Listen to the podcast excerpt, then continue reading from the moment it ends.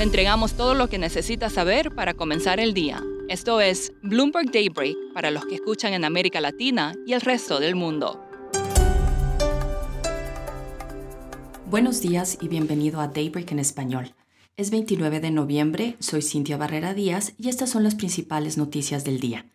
Los mercados mundiales retomaban su aliento luego de que la noticia de la nueva cepa Omicron sacudiera a las bolsas y monedas de los principales mercados la semana pasada. Los futuros de acciones en Estados Unidos aumentaban junto con las acciones en Europa y los rendimientos de los bonos del Tesoro. Los contratos del SP 500 y Nasdaq 100 subían, mientras que el petróleo WTI se recuperaba por encima de los 71 dólares el barril y el rendimiento de los bonos del Tesoro de Estados Unidos a 10 años superaban el 1,50%. El euro se deslizaba y el indicador del dólar se mantiene estable. Jerome Powell y Janet Yellen testificarán el martes y miércoles de esta semana ante el Congreso estadounidense para discutir la respuesta del gobierno a la pandemia. Los legisladores seguramente preguntarán al presidente de la Fed sobre su renominación, así como la dirección de las tasas y la política monetaria en general. Los comentarios iniciales de ambos funcionarios podrían divulgarse hoy mismo. Entre los datos de Estados Unidos que veremos esta semana se encuentra el informe sobre el empleo de noviembre, que se publica el viernes. Las nóminas habrían aumentado en 535 mil y la tasa de desempleo posiblemente cayó al 4,5%, lo que acerca al mercado laboral a una recuperación total. El informe de ADP del miércoles y las solicitudes de subsidio por desempleo del jueves proporcionarán más señales sobre el mercado laboral. El martes se publica el informe sobre la confianza del consumidor y los datos sobre los precios de las viviendas. Y pasando al mundo corporativo, Moderna aumentó más del 9% en las operaciones previas a la apertura de mercado este lunes, luego de anunciar que una nueva vacuna para combatir la cepa Omicron podría estar lista a principios de 2022.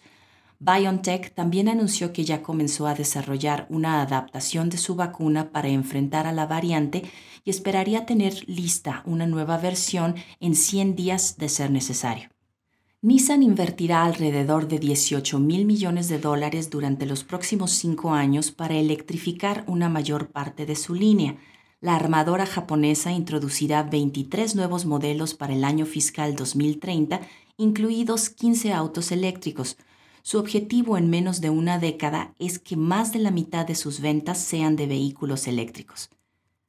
La producción mundial de Toyota se redujo en más de una cuarta parte en octubre en términos interanuales debido a la continua escasez de chips. Las ventas globales cayeron un 20%.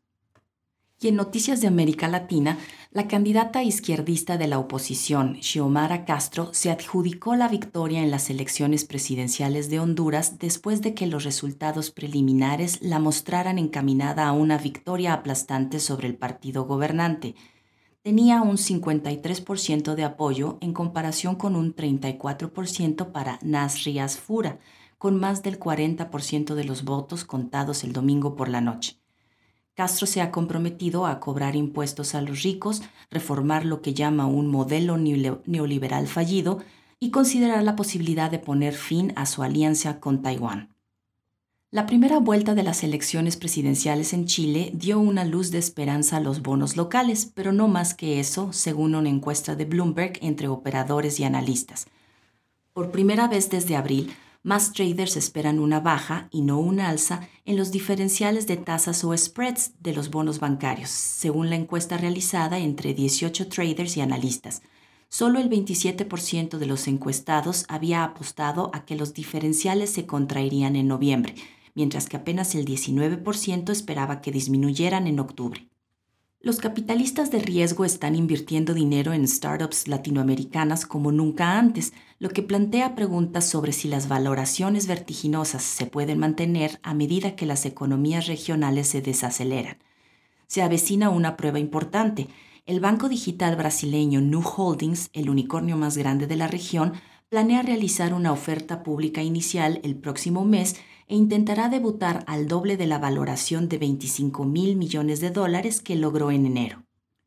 Y por último, hace 49 años nació el primer juego de video para arcades conocido como Pong. El juego era tremendamente sencillo y no solo por lo limitado de los gráficos en aquellos días.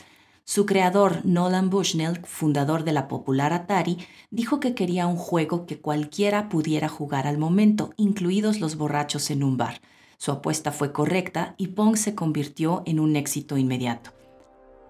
Eso es todo por hoy. Soy Cintia Barrera Díaz. Que tengan un excelente inicio de semana. Para conocer todas las noticias que necesita para comenzar el día, revise Daybreak en español en la app Bloomberg Professional.